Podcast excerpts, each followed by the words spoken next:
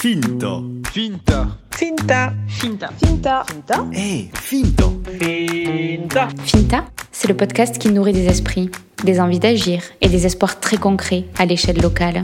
Finta part de l'Aveyron pour explorer les voies de la ruralité, à la rencontre de celles et ceux qui incarnent la diversité et l'incroyable vivacité de territoires que l'on croyait oubliés. Je m'appelle Lola Cross, je suis journaliste et je vous emmène dès maintenant. Voix d'une nouvelle agriculture, exigeante et connectée au vivant, Émilie Violette ne se destinait pas, a priori, à devenir paysanne. Passionnée de voyage, professeure d'économie-gestion en lycée agricole, c'est en 2018 qu'elle choisit de s'installer en association sur les terres de son époux, à Saint-Jean-d'Alcas. Sur ces terres de Roquefort, Émilie et Alexandre produisent du lait de brebis, pour le roi des fromages, dans le plus strict respect du cahier des charges de la plus vieille appellation d'origine protégée de France. Mais le couple a aussi fait le choix de transformer directement une partie de sa production à la ferme. Il fabrique quelques 2000 yaourts par semaine. Émilie le raconte dans l'épisode. Mais si j'ai voulu rencontrer Émilie, c'est aussi parce qu'elle a récemment lancé Essentiel. Que reste-t-il d'essentiel dans une année Covid où le mot a fait couler beaucoup d'encre? Pour Émilie, Essentiel, c'est un programme d'accompagnement destiné aux agriculteurs pour la prise de décision collective. De plus en plus structuré en GAEC, comprenez un groupement à plusieurs associés, les exploitations agricoles se trouvent confrontées à de nouvelles problématiques de gestion, et le métier de paysan n'en est que plus bousculé. Avec cet accompagnement, Émilie Violette entend partager son expérience, malheureuse en la matière, pour aider à des mariages agricoles heureux, son parcours, émaillé d'embûches, ses convictions et son regard de citadine devenue paysanne. Dans cet épisode, Émilie brosse tous ces sujets. Avec elle, nous avons aussi parlé de biodynamie, d'état vibratoire et de la problématique du foncier agricole, bien trop cher actuellement pour permettre à de jeunes agriculteurs de prendre le relais. Bonjour Émilie. Bonjour. Merci de m'accueillir aujourd'hui dans ta ferme. On est euh, à Saint-Jean-d'Alcas. C'est ça, à côté de Roquefort. Ce territoire, qu'est-ce qu'il représente pour toi? Eh ben, il représente le territoire où j'ai choisi euh, d'habiter, puisque j'ai épousé un paysan. Et un paysan, c'est pas délocalisable. donc je me suis délocalisée. Moi, à l'origine, euh, je suis née en Provence, donc plutôt une terre de la vigne, des olives, du Mistral. Et puis en rencontrant un paysan, ben, je suis venue m'installer là. Puis j'ai eu mes enfants, donc voilà, mon lien au territoire aujourd'hui, c'est la vie que j'ai construite autour de mon travail et de ma famille. C'était quand alors que tu es arrivée ici?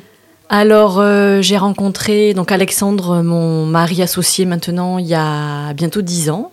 À l'époque, j'étais enseignante en lycée agricole. Donc, euh, à peine je l'ai rencontré, euh, je suis partie une première année en Alsace. Et puis après, j'ai réussi à me rapprocher et je suis venue deux ans en Lozère. Été enseignante en Lozère. Et puis, comme j'étais un peu pas très épanouie dans ce métier-là, j'ai arrêté. Et je suis vraiment venue m'installer à la ferme en 2014. C'est assez récent quand même. C'est assez récent, oui. Alexandre, donc ton, euh, ton mari a repris la ferme euh, dont il a hérité de son papa. C'est ça. Euh, C'était pas une évidence pour lui non plus de, de reprendre cette ferme. Il n'était pas a priori destiné à, à, à l'agriculture, si je me souviens bien de son parcours.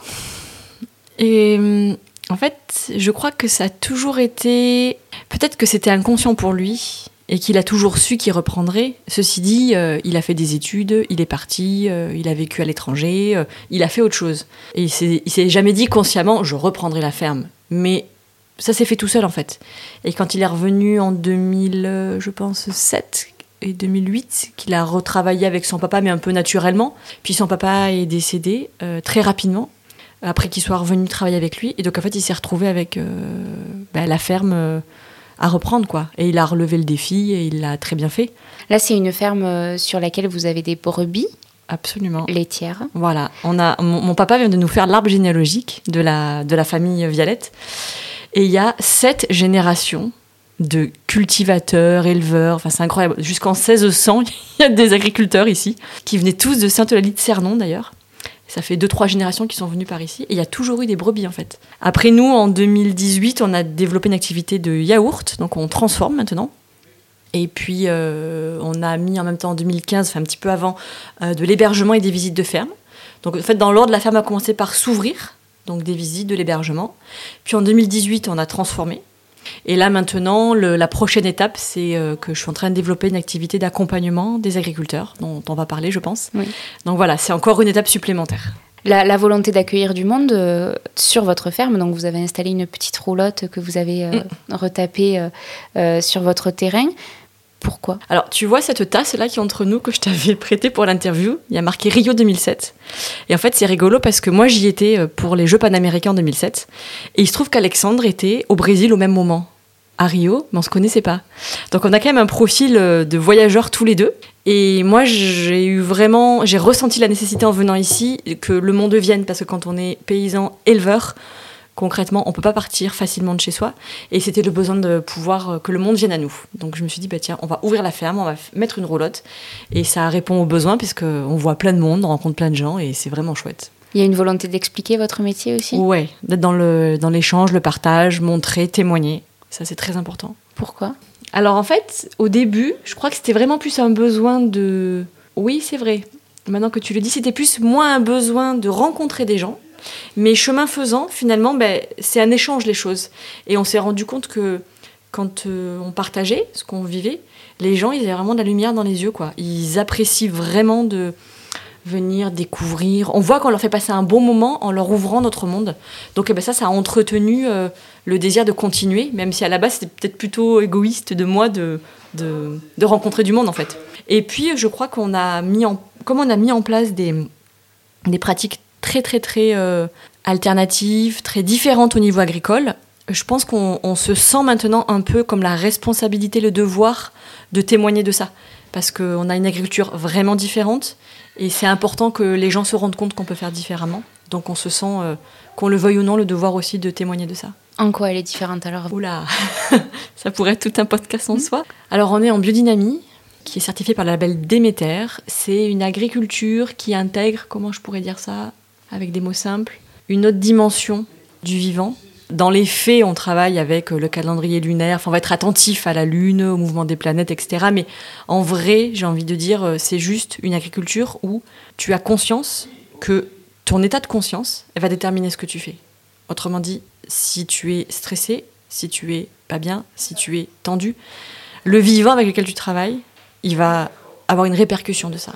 Voilà, c'est ça pour moi. L'agriculture différente, c'est que les animaux, euh, le yaourt, euh, tout ce qui vit autour de nous, c'est pas des supports euh, insensibles, quoi. Ce sont des vivants sensibles. Et on est des êtres vibratoires.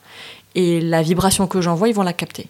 Donc nous, nos yaourts, quand on fait du yaourt, on met des ferments dedans. Des ferments, c'est des petites bactéries vivantes. Donc on est hyper vigilant, par exemple, à, l'état intérieur dans lequel on est quand on ensemence le yaourt. Donc voilà, ça c'est notre agriculture qui est quand même vraiment ultra, ultra sensible. C'est nouveau pour vous? Enfin, à quel moment vous avez euh, cette prise de conscience, s'il y a une prise de conscience Ou est-ce que toi, tu as toujours été sensible à cette sensibilité? Alors, ce qui est très drôle, c'est que si je me remémore, quand j'ai rencontré Alexandre, l'année où on s'est rencontrés, le premier jour où on s'est euh, donné un rendez-vous, quoi, et qu'on a parlé, je me rappelle très bien qu'en une des points de la discussion, on a parlé de Steiner. Steiner, c'est le fondateur de la biodynamie. Et il m'a regardé, il m'a dit Tu connais Steiner, toi Et je pense que ça a été un peu le point d'accroche entre nous deux. Donc en fait, la biodynamie, ça fait dix ans qu'on en parle. Moi, c'est quelque chose que je connaissais parce qu'avant, j'ai beaucoup euh, été vendeuse en magasin bio, je connaissais la, voilà, la biodynamie comme ça. Ça m'attirait beaucoup. Et en fait, au fil du temps, je pense qu'on l'a tous les deux de plus en plus euh, vécu, euh, expérimenté. Mais ça chemine depuis dix ans. Hein. Vous avez aussi fait le choix donc de transformer votre lait et donc petit à petit de vous émanciper aussi de Roquefort, mine de rien. Vous ne vendez pas tout votre lait. Est-ce que vous en vendez encore? Ah oui, oui, oui. En fait, on, a, on, est, euh, on continue évidemment à livrer euh, à Société des Caves. Et en plus, Alexandre est très attaché au système Roquefort. Je pense que pour lui, c'est vraiment... Euh, Roquefort, c'est la première AOP euh, qui a été créée en France, 1924. Et il est très attaché euh, à tout ce qui est le, collectif et les, évolutions collectives vers l'amélioration. Et Roquefort, ça a quand même été une AOP qui a vraiment... Euh, qui, a, qui a, conduit les gens vers le haut. Donc pour toutes ces raisons, il y est très attaché et il n'a pas envie de quitter Roquefort. Donc oui, évidemment, on a transformé, donc on a pris une partie de notre lait, mais on veut être vigilant à garder un pied en fait, et à pas quitter complètement ça. Est-ce que la OP garde sa, force pour toi ou est-ce qu'il est encore important de le défendre? Alors, moi, de ce que j'entends hein, de l'extérieur, parce que c'est très complexe, hein, toute cette histoire de la filière, mais j'ai quand même l'impression que. Alors là, c'est très intuitif ce que je dis, que hum, il se dessine peut-être un chemin à deux vitesses au sein de l'AOP, à savoir des éleveurs qui feront un lait d'excellente qualité et qui seraient euh, AOPables, et des, agriculteurs qui veulent pas s'embêter, et c'est OK avec ça, avec des contraintes, et qui veulent faire un lait euh, qui sera d'ailleurs pasteurisé, parce que enfin, faire un lait cru, ça demande une, une, une, attention, une qualité, etc., que certains n'ont pas envie d'assumer, et il n'y a pas de souci avec ça. Donc j'ai l'impression que l'AOP, elle va peut-être aller vers ces deux chemins-là. Donc l'AOP, elle est importante à maintenir, mais peut-être pas pour tout le monde. Voilà. Quand vous choisissez de, transformer, donc vous avez fabriqué une, yaourterie sur, euh, sur votre terrain, c'est un gros investissement, ne serait-ce qu'en termes d'hygiène et compagnie, ça, ça, exige beaucoup de choses. Pourquoi vous avez fait ce choix-là? Alors moi j'ai un mari qui que les choses soient très bien faites. Donc, euh, on fait un labo, ok, on l'équipe aux normes industrielles, quoi. on rigole pas à moitié. Donc, on a un labo avec un agrément sanitaire qui nous permet de vendre euh, en circuit long. Et j'ai envie de dire merci parce que, comme on n'est quand même pas les premiers sur le territoire à faire du yaourt et que le marché local est quand même bien occupé, c'était très important pour nous de pouvoir sortir de l'Aveyron et qui dit sortir de l'Aveyron, dit trouver des distributeurs, il nous fallait absolument un agrément sanitaire. Voilà. Donc, à la base, c'est pour une raison plus euh, de goût personnel pour les choses très bien faites et un équipement euh, top top. Mais en vérité, euh, heureusement qu'on a ça. Parce que là, vous vendez où aujourd'hui? Alors, ben là, on vend un petit peu en local. On a un, un gros client sur Montpellier, le Locavorium. Et après, on est distribué sur Paris. On a pour l'instant deux distributeurs. Et là, on vient d'avoir un nouveau client euh, qui est un distributeur basé en Lozère, spécialisé sur les, toutes les supérets de proximité. Donc là, on va être vendu dans tout l'Aveyron et les territoires limitrophes, euh, sur vraiment les petites épiceries. Et là, c'est chouette parce que c'est vraiment notre cœur de, clientèle finalement, le produit local. Et là, récemment, on vient d'être contacté par un, gros distributeur qui est en Allemagne et qui nous a repéré pour nos produits Déméter, pour le coup, et qui lui vend carrément à l'international. Donc peut-être que nos yaourts vont être vendus euh, en Espagne, en Suisse. Et qu'est-ce que ça veut dire en termes de quantité? Vous produisez combien de yaourts euh, par Alors là, pour l'instant, on est à 2500 yaourts en moyenne semaine. Ouais, plutôt 2000. Mais ça, par exemple, c'est pas encore au niveau de la rentabilité. Il nous manquait à, peu près 1000-1500 yaourts par semaine pour être au niveau de la rentabilité.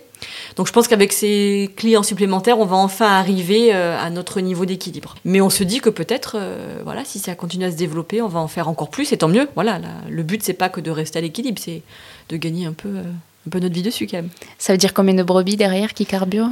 Alors là, on en a 300. Mais on n'en mettra pas plus parce que, ah oui, un élément très important de, du label Déméter, c'est qu'on doit nécessairement avoir 80% d'autonomie alimentaire. On est complètement restreint sur la capacité d'acheter à l'extérieur. Ce qui n'est pas le cas du bio. On peut faire du tout bio avec du tout acheté. Voilà. Donc nous, on est limité par ce qu'on peut produire sur la ferme. Et euh, par les temps qui courent, euh, et avec les sécheresses qu'il y a de manière récurrente, on peut pas mettre 40 euh, 000 animaux parce qu'on pourra pas faire des tonnes et des tonnes et des tonnes de foin. Voilà. Donc on est forcément obligé d'adapter le troupeau à ce qu'on peut leur donner à manger. Et du coup, eh ben, on ne dépassera pas 300 brebis, ça c'est sûr. Ok, vous avez combien de terre là autour de la ferme? Alors la terre, elle est en deux morceaux. Euh, on en a une la plus grosse partie, euh, c'est sur le plateau de Mascourbe, sur la commune de Saint-Félix-de-Sorgue, où là on a des parties en sectionnaux, toutes les pâtures et le, le foin qu'on fauche. Mais au total, on a 178 hectares de SAU déclarés à la PAC, mais sur ces 178 hectares, on n'en a que, que 90 vraiment euh, utiles. Le reste, c'est ce qu'on appelle euh, du COS, qui est de la nourriture assez euh, peu dense en termes de nutritive. Quoi. Et voilà, sur les 90 hectares qu'on a, on en travaille une cinquantaine en prairie, et puis, ou 50-60 en prairie, le reste en céréales. Officiellement, euh, Émilie, c'est en 2018 que tu t'associes avec euh, ton mari Alexandre sur la ferme, que vraiment tu t'installes, que vous avez deux associés en plus euh, avec vous. C'est le début d'une histoire qui t'amène aujourd'hui à créer Essentiel, qui est un, programme d'accompagnement, de conseil pour les agriculteurs, quelque chose d'assez holistique, je ne sais pas si on parle comme ça dans l'agriculture aussi, mais en tout cas, l'idée de vouloir mettre ton expérience qui a pu être douloureuse au profit des autres. Euh, est-ce que tu peux euh, m'expliquer cette partie de ton histoire? Alors en 2018, on a fait un GAEC avec euh, deux autres personnes qu'on appelle des orcades familiaux dans le jargon. une personne qui était salariée chez nous pendant trois ans et une personne qu'on a fait rentrer dans le GAEC. Donc on a fait un GAEC à quatre. Et ça a été extrêmement compliqué euh, pour ces personnes-là, je vais le dire comme ça, de trouver leur place. Et c'est le cas de beaucoup, beaucoup, beaucoup de GAEC où on fait rentrer des hors-cadres en fait, maintenant que je compare avec d'autres situations. Et tout ça nous a mené à d'énormes tensions, euh, avec en plus, euh, il s'est trouvé que il y a eu des tensions économiques, des problèmes économiques sur la ferme. À l'époque, on n'était pas collecté en bio. Donc, euh, et on, finalement, on était, on en était quatre associés et un salarié. Donc, la charge de, main-d'œuvre était très importante. Il y a eu un manque à gagner du fait de, de la non-collecte en bio. Tout ça, ça fait que ça a tendu un peu la situation. Et j'ai envie de dire, c'est comme dans un ménage, euh, si le couple va pas, enfin, si, si la relation va pas, mais qu'économiquement, voilà, ça tient, bon, bah, bon mal an, on avance. Puis si vraiment, financièrement, ça, se tend, bon, bah, le couple, il va craquer. Ben là, ça a été pareil.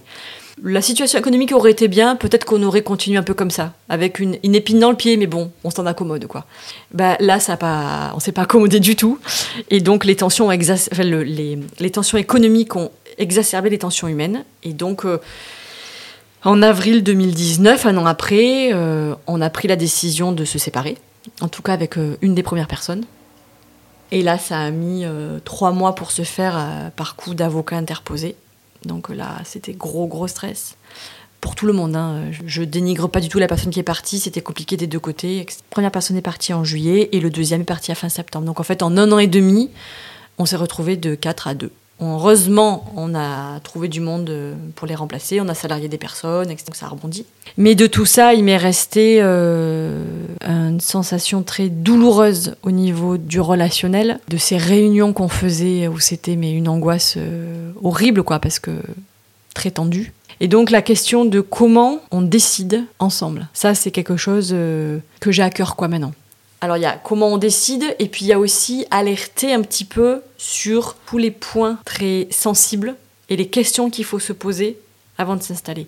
L'expérience que j'ai vécue m'a fait quand même discerner deux trois petites choses où là faut pas se mentir quoi, faut se poser la question droit dans les yeux et y répondre vraiment. Qu'est-ce que ça représente un GAEC? Parce que j'imagine qu'il y a des tensions, mais vous, en plus, ici, la terre est la vôtre. Donc est-ce que ça déséquilibre le rapport à un moment dans Ah un ben GAEC? si tu veux, euh, pour moi, là, s'il y a une question à poser, c'est qui a l'argent? De la réponse à cette question, généralement, va découler qui décide. Et quand on a abordé la question de qui a l'argent et qui décide, là, tu vas pouvoir euh, explorer euh, tous les potentiels problèmes, parce que tout vient de là, en fait. C'est dans un GAEC, évidemment, celui qui a l'argent, celui qui a le patrimoine, c'est évidemment très difficile de déléguer quand c'est à toi. D'accord? Et nous, en l'occurrence, une, c'est une ferme familiale. Alexandre a tout le foncier. Donc évidemment, c'est éminemment compliqué euh, derrière. euh, et pour lui, de déléguer, et pour les gens, de trouver leur place. Parce que c'est vrai qu'en plus, Alexandre, il fait, on avait fait le choix, mais ça, je ne le referai pas euh, si c'était à refaire, de faire rentrer les gens avec rien. L'idée, c'était, ben, vous mettez rien en arrivant, comme ça, si vous devez repartir, voilà, vous apportez pas de capital, l'entrée et la sortie sont faciles. Sauf que ce qu'on s'est rendu compte, c'est que ben, si tu n'amènes rien, tu peux encore moins te sentir chez toi, déjà que tu arrives sur un espace où tu as l'empreinte des autres partout. Donc déjà, si tu fais l'impasse du foncier, qui est déjà, à mon avis, même inconsciemment, quelque chose de, symboliquement très fort, même si tu acquiers du capital, ça reste difficile de trouver ta place. Alors si en plus tu n'offres pas aux gens la, la possibilité d'acquérir une part du capital de l'entreprise, mais c'est mort. Et donc ça, ça a généré évidemment des tensions. Vous, en 2018, il est où l'intérêt d'être un GAEC alors? Pourquoi ne pas salarié. Eh ben tu vois, tu poses la bonne question. C'est que moi je me rappelle très bien pourquoi on a fait ce GAEC. C'est que Alexandre, moi, je l'ai connu pendant 10 ans, il ne trouvait personne avec qui s'associer. Il y avait des gens qui passaient en salariat, ils venaient, ils partaient, ils venaient, ils partaient. Et l'idée qu'il avait, c'était il faut que je pérennise quelqu'un. Donc en fin de compte, c'est comme si tu disais bon, eh ben maintenant mon gars, je t'ai rencontré, pour te garder, on va se marier. On reste ensemble parce qu'on s'aime. On reste pas ensemble parce qu'il faut que tu restes avec moi. Et tu vois, c'est un peu l'erreur qu'on a faite. On a associé pour des mauvaises raisons. Je suis convaincue que l'impulsion que tu mets au départ du projet, tu vois, l'onde de départ. Qu'est-ce que tu fais avec ta main? Explique-nous là. Alors là, tu vois, je, avec ma main, je, avec, je fais une pichenette. Et cette pichenette, c'est comme s'il y avait une onde qui partait et je la fais avancer avec mes doigts et je la fais s'amplifier. Et donc je dis simplement que l'impulsion de départ du projet, qui était la mauvaise, elle s'est répandue et c'est devenu un fiasco. Et si l'impulsion elle est bonne, Ok, il y aura des difficultés, mais comme un couple. C'est un couple, au début, si tu te mets ensemble, c'est pour des bonnes raisons. Après, tu traverses des monts, des veaux, des épreuves, des trucs. Mais c'est solide, quoi. Est-ce que toi, tu sens que c'est cet, cet échec? Ah, Tu parles d'échec? Je parle d'une expérience. C'est cette expérience qui, aujourd'hui, te dit euh, j'ai envie de la partager et je sais qu'elle peut être utile à d'autres? Ah, mais moi, je dis qu'elle a même été. euh, il fallait que j'en passe par là pour développer tout ce que je suis en train de développer et qui, en fait, quand je le lis avec un peu de recul, c'est un chemin personnel que je fais à travers ce que je fais là. Euh, L'activité que je suis en train de développer, elle parle de moi très en profondeur en fait. Vraiment, je pense que je vais me réaliser en tant qu'humain à travers ce que je vais apporter. Donc il fallait que j'en passe par là parce que ça m'a amené à me poser toutes ces questions et à m'outiller réellement parce que ça c'est quelque chose de très important. De, c'est bien beau de dire aux gens, euh, il faut décider par consentement. Ok très bien, mais euh, une fois que tu as dit ça, comment tu fais? Tu peux pas laisser les gens sans outils. Si je te dis euh, fais un trou et que je te donne pas une pelle, que je te donne pas euh, une pioche, tu peux pas faire ton trou. Donc moi vraiment, j'ai trouvé des outils concrets que je peux utiliser pour faire ça. Et ça, pour moi, c'est toute la différence avec certains accompagnements que tu vas trouver dans le domaine relationnel où, à mon sens, c'est pas assez équipé d'outils concrets. C'est-à-dire, s'il y en a un à citer euh, que- pour avoir une idée de ce qu'est Ah un outil. ben, moi, j'ai par exemple euh, un outil que j'appelle, euh, alors c'est des mots très très un peu, euh, c'est une, une une prise de décision intégrative par consentement. Hmm, Voilà. Ça peut faire peur. Ça peut faire peur. Mais c'est une manière, voilà, par exemple, euh, tu, tu m'amènes, on travaille ensemble, tu m'amènes une idée, tu fais une proposition, eh bien, avec cet outil-là, je vais, il y a toute une série d'étapes qu'on va suivre, un protocole extrêmement cadré, d'étapes, et après étapes. Et moi au milieu, alors moi je dis moi, la personne qui anime la réunion va poser des questions très précises pour en fait amener les gens à sortir d'un mécanisme qu'on appelle le système 1 du cerveau. Le cerveau, en fait, il fonctionne avec deux systèmes. Tu as le système 1, c'est le système vraiment archaïque, primaire, reptilien, qui est la réaction. Mais c'est un mécanisme super, parce qu'en fait, euh, il a amené à la survie de l'espèce. Donc ça, c'est très bien, c'est le cerveau qui va très vite. Et donc, on est 90% du temps, dans nos manières de, de fonctionner, en réaction. Quelqu'un dit quelque chose, tu réagis tac, tac, tac. C'est un peu le Far West, tu vois. Et donc, mon processus, il amène à ce qu'on appelle le système 2. C'est le système où tu passes en mode je me pose, je réfléchis, je ralentis, et c'est beaucoup plus lent. Les questions du processus, elles sont rédigées d'une manière très précise qui t'amène nécessairement, que tu le veuilles ou non, à sortir du système 1 pour passer en système 2. Tu vois, j'ai fait ce geste où vraiment tu te décales et tu regardes les choses autrement. Eh ben, tu vas pas prendre les mêmes décisions. Donc là, ce que tu proposes avec les agriculteurs que tu vas accompagner, tu as peut-être commencé? Un petit peu, ouais. un petit peu, c'est vraiment d'être là au moment de la prise de décision? Toi, tu C'est-à-dire es, l'arbitre. c'est de, c'est d'adire au début de, de, de- d'animer le processus parce qu'ils ils- ils arriveront pas à le faire au début. Puis c'est très dur. Moi-même, je le vois ici d'être à la fois animateur et partie prenante. Ma proposition, c'est au début ben, d'accompagner jusqu'à intégration de la méthode en fait, et après, ils roulent avec ça. Donc toi, tu proposes des solutions à différents problèmes. Il n'y a pas que l'association Angaek En parmi fait, les problèmes que tu... Je veux me consacrer au monde agricole parce que c'est un monde euh, que j'aime, euh, qui me fait vivre. En vrai, je pourrais le proposer partout où il y a des humains qui ont besoin de décider ensemble. Quand ils sont face à quelle problématique, est-ce que toi, tu peux amener des solutions? N'importe laquelle en fait. Ça peut être. Alors, mon objectif en fait avec l'accompagnement, c'est de déjà un clarifier. Qui fait quoi? On clarifie les rôles et on met des gens dedans. Et je distingue bien les, les- les rôles des gens. Il y a des fonctions nécessaires dans l'entreprise pour fonctionner, qui sont immuables et qui sont indépendantes des gens qui vont rentrer dedans. Finalement, il y a, voilà, à part les décisions opérationnelles, toutes les décisions vraiment stratégiques, où on sent qu'il faut qu'on se mette d'accord à plusieurs, sinon ça va créer des tensions, je peux arriver et accompagner. Est-ce que ce qui sous-tend un peu euh, toute ton, ton envie avec Essentiel, c'est aussi l'idée de dire qu'une exploitation agricole, c'est une entreprise comme une autre ou pas, en tout cas c'est une entreprise dans laquelle l'agriculteur doit avoir vraiment multicasquette sur ses terres, il doit être à la compta, on parle beaucoup des dossiers administratifs pour la, la PAC, les aides européennes ou autres. J'ai évolué récemment sur euh, vraiment l'apport d'essentiel et ce que je veux vraiment apporter. À la base, je pensais que je pouvais intervenir aussi sur tout ce qui est le pilotage. Donc effectivement, euh, comment dire, aider à monter un prévisionnel, à faire des budgets, etc. Mais en fait, je connais d'autres euh, accompagnements spécialisés là-dedans. Enfin, j'ai des confrères qui font ça très bien Et je me dis, vaut mieux que eux le fassent, tu vois. Sur le côté vraiment gestion de l'entreprise, euh, et c'est d'ailleurs euh, l'objectif, c'est que je travaille en tandem avec euh, cette entreprise-là. Tu vois, que eux arrivent sur le côté vraiment accompagnement, gestion. Et moi, je sens que ma, ma- vraiment ma couleur, c'est le travail ensemble. C'est poser une organisation ensemble. Aujourd'hui, l'essentiel des exploitations là autour de toi, ce sont des GAEC ou pas? Beaucoup, ouais. Ouais, ouais. Pourquoi J'ai envie de dire que de plus en plus d'entreprises se mettent à la transformation pour des raisons aussi économiques, hein, c'est-à-dire que vaut mieux que, la valeur, vaut mieux que la valeur ajoutée, tu la gardes chez toi plutôt que tu la donnes à un industriel. Mais qui dit transfo, dit plusieurs. Tu peux pas faire ça tout seul. Et qui dit plusieurs, dit société. Et ça répond aussi peut-être à une autre manière de faire Et l'agriculture. puis euh, aussi, voilà, de pouvoir partager, déléguer, prendre des week-ends. euh, Les GAEC sur un système purement laitier, ça va être pour le confort de travail en fait.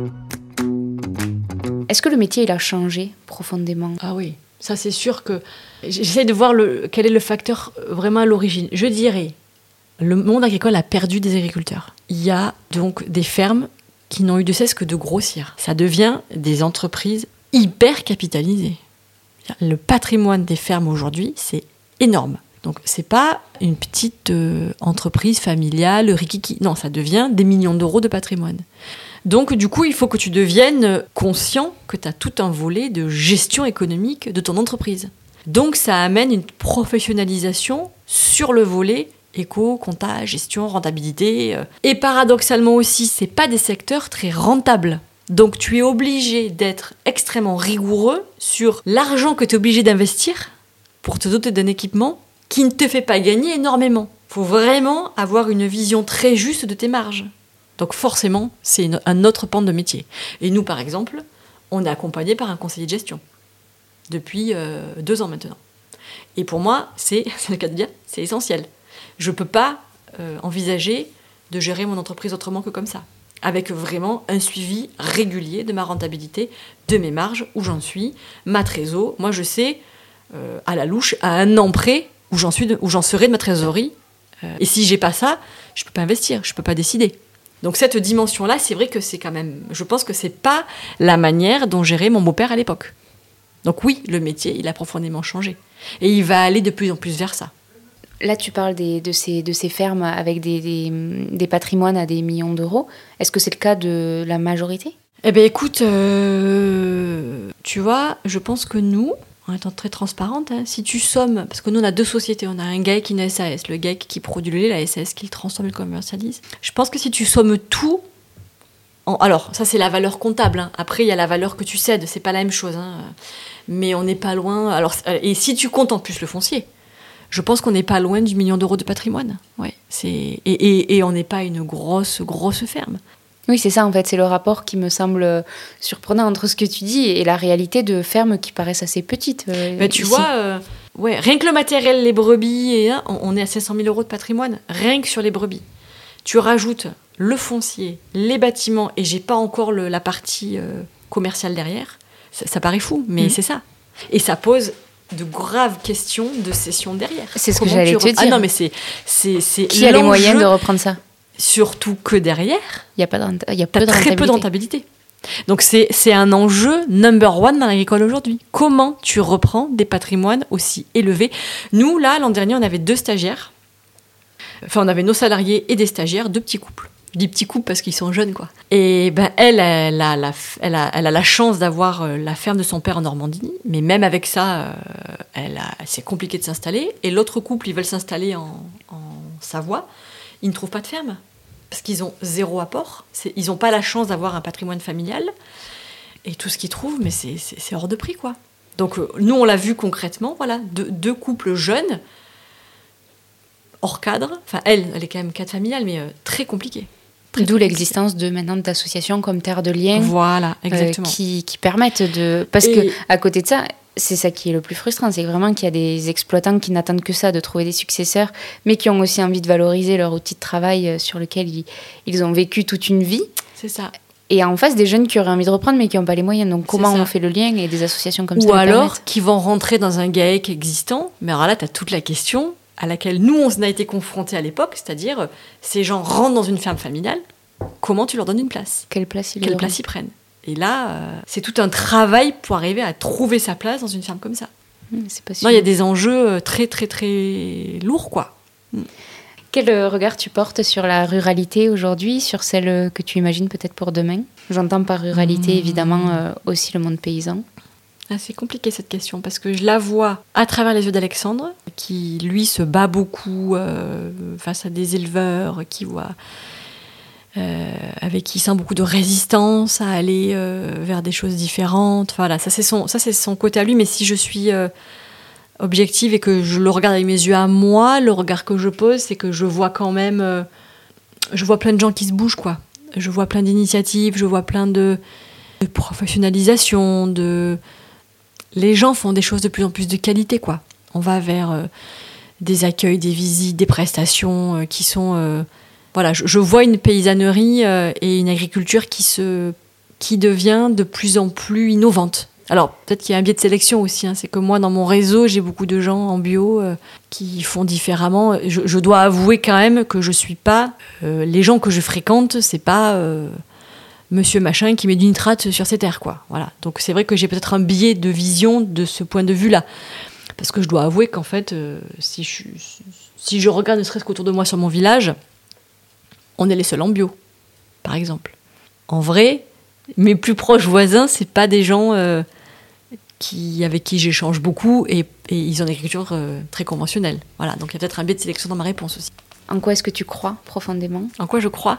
Je crois que la dimension énergétique et vibratoire de l'univers impacte nos vies euh, considérablement. Je crois que notre état intérieur, nos vibrations déterminent, influencent, conditionnent tout notre quotidien. Merci Émilie. Merci. Merci. Vous êtes arrivés au bout de ce nouvel épisode de Finta. S'il vous a plu, parlez-en autour de vous, partagez-le à vos amis, c'est le meilleur soutien que vous puissiez apporter à Finta pour qu'il continue son chemin. Retrouvez Finta sur Instagram et sur Facebook, finta.lepodcast, pour ne rien rater des nouveaux épisodes et de leurs coulisses. On se retrouve dans 15 jours. D'ici là, gardez l'œil ouvert